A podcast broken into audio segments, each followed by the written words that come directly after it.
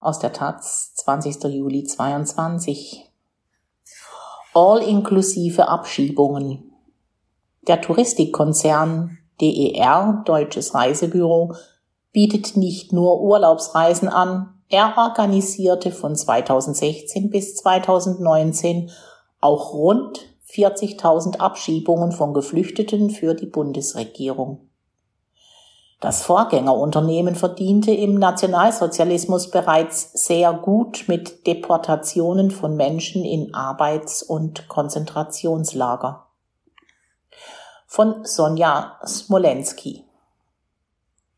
Die meisten werden den Touristikkonzern DER Deutsches Reisebüro vor allem kennen, wenn es um All-Inclusive-Reisen geht. Vor Ausbruch der Corona-Pandemie beförderte das Unternehmen mehr als sieben Millionen Reisende jährlich und ist damit nach TUI der zweitgrößte Reiseanbieter Deutschlands. Dass DER nicht nur All-Inclusive-Reisen organisiert, sondern bis 2019 auch die Abschiebung von Geflüchteten, zeigt eine aktuelle Taz-Recherche. Seit Januar 2016 bestand ein Rahmenvertrag zwischen dem Bundesministerium des Innern und für Heimat und dem Touristikriesen DER Deutsches Reisebüro. Das geht aus schriftlichen kleinen Anfragen der Sprecherin für Flucht und Rechtspolitik der Fraktion Die Linke, Clara Bünger, hervor, die exklusiv der Taz vorliegen. Dort heißt es, DER bucht im Auftrag des Bundesministeriums Linienflüge für rückzuführende Begleitkräfte sowie gegebenenfalls medizinisches Personal.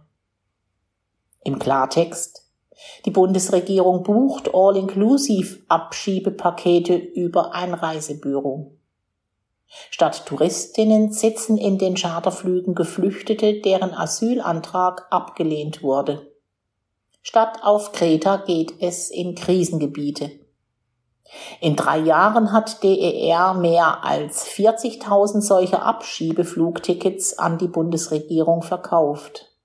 Bei knapp 70.000 abgeschobenen Asylsuchenden im Zeitraum von 2017 bis 2019 ist das mehr als jede zweite Abschiebung, an der das Unternehmen mitverdient hat.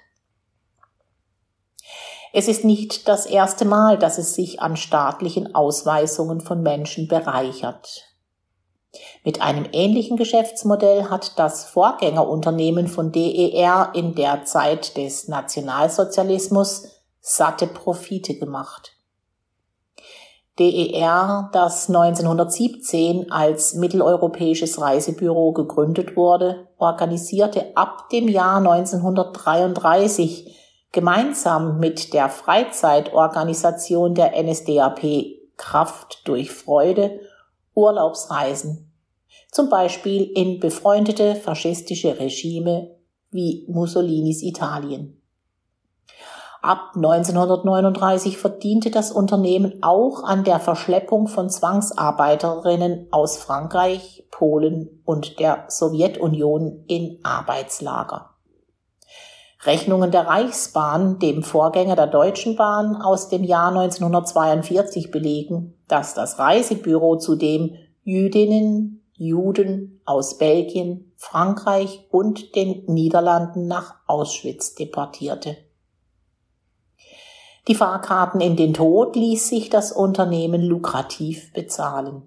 Der Umsatz des mitteleuropäischen Reisebüros stieg von 142 Millionen Reichsmark im Jahr 1932 auf 251 Millionen Reichsmark im Jahr 1941 an.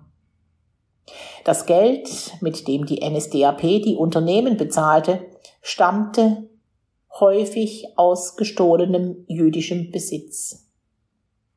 Auch an Enteignungen den sogenannten Arisierungen von Reiseunternehmen mit jüdischen Besitzerinnen soll es beteiligt gewesen sein. Nach Kriegsende beschlagnahmten die Alliierten die mitteleuropäischen Reisebüros, die sich mittlerweile in Deutsches Reisebüro umbenannt hatten und untersagten dem Unternehmen bis 1954 weitere Filialen zu eröffnen. Das hinderte den Konzern nicht daran, nach 1945 Tickets an NS-Verbrecherinnen nach Südamerika zu verkaufen, die über die Rattenlinie genannte Fluchtroute, unterstützt vom Roten Kreuz und dem Vatikan, von Italien nach Argentinien flohen. Erst 2017 beauftragte der Touristikkonzern das Kölner Geschichtsbüro Räder, Röseling und Prüfer mit der Aufarbeitung seiner Rolle im Holocaust. Nachdem das Reisebüro die Studie zunächst unter Verschluss hielt, übergab das Unternehmen die Ergebnisse im Jahr 2020 an das Hessische Wirtschaftsarchiv, wo sie heute öffentlich zugänglich sind. Auf seiner Website, auf der das Unternehmen akribisch die eigene Geschichte seit der Gründung 1917 skizziert, klafft zwischen den Jahren 1929 bis 1945 unterdessen eine Lücke. Auf Nachfrage heißt es, die Seite werde derzeit überarbeitet. Demnächst sollen Informationen zu der Rolle des Vorgängers in der NS-Zeit ergänzt werden.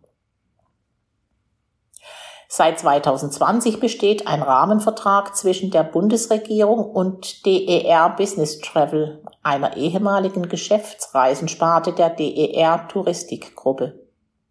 Sie wurde 2019 von dem US-Finanzdienstleister American Express Global Business Travel gekauft. Die Abschiebungen organisiert DER Business Travel nun weiter. Von 2019 bis 2021 wurden insgesamt 32.000 schutzsuchende Menschen abgeschoben, davon 15.000 von DER Business Travel. Auf der Website wirbt das Unternehmen damit, kulturelle Vielfalt sei langfristig die Basis für das soziale Wohlergehen einer Gesellschaft. Soziale Verantwortung sei für das Unternehmen kein Trend, sondern gelebte Haltung. Wie diese Haltung zu der Abschiebung von Geflüchteten passt, darauf geht das Unternehmen in seiner Stellungnahme nicht ein. Bis 2024 läuft die Rahmenvereinbarung zwischen DER Business Travel und dem Bundesministerium des Innern und für Heimat. Ob die Bundesbehörde den Vertrag mit dem Reisekonzern verlängert, steht noch nicht fest. Alle vier Jahre schreibt das Bundesministerium einen Vergabeauftrag aus. Im Fall der Abschiebungen bewerben sich unterschiedliche Reiseanbieter auf die Ausschreibung. Das Unternehmen mit dem günstigsten All-Inclusive-Abschiebepaket erhält den Auftrag. Mit einem ähnlichen Vergabeverfahren hat DER 2018 den Auftrag erhalten, Bildungsreisen nach Israel für die Bundeszentrale für politische Bildung BPB zu organisieren. Während besagte Bildungsreisen Ausflüge in die Holocaust-Gedenkstätte Yad Vashem machen, wissen viele der Beteiligten nicht, dass die Flüge für die Bildungsreisen nach Israel über ein Unternehmen mit Nazi-Hintergrund gebucht wurden.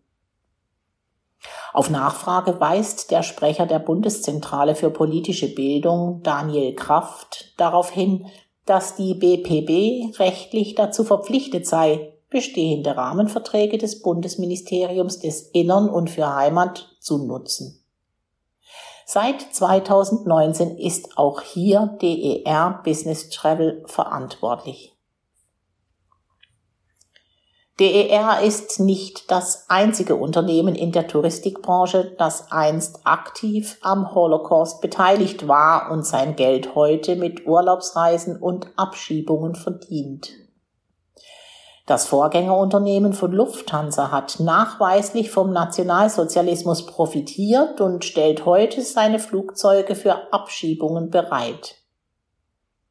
In zwei Jahren von 2017 bis 2019 wurden 13.230 Geflüchtete in Flugzeugen der Lufthansa deportiert. Mit freundlicher Unterstützung von DER, über dessen System die Flüge teilweise gebucht werden. Seit 2020 hält die Bundesregierung die Namen der beteiligten Reiseunternehmen und Airlines unter Verschluss. Auch die neue Bundesregierung hält daran fest. Es bestehe die Gefahr öffentlicher Kritik und einer dadurch zurückgehenden Bereitschaft der Unternehmen, sich an Abschiebungen zu beteiligen, so die Regierungserklärung. Die linken Abgeordnete Bünger sieht das anders. Aktuell gibt es kein Anzeichen dafür, dass irgendein Unternehmen sich aus dem schmutzigen Geschäft mit den Abschiebungen zurückziehen will. Das Geheimhalten der Bundesregierung verhindere eine dringend notwendige Debatte über die ökonomischen Profiteure der Abschiebepolitik. Während die Zahl der Abschiebungen wie auch die Zahl der Reisenden aufgrund der Corona-Pandemie in den Vorjahren gesunken ist, wird für das Jahr 2022 wieder mit einer erneuten Abschiebe- und Urlaubswelle gerechnet. Daran erfreuen wird sich allen voran die Reisebranche, die weiterhin lukrativ an beidem verdient.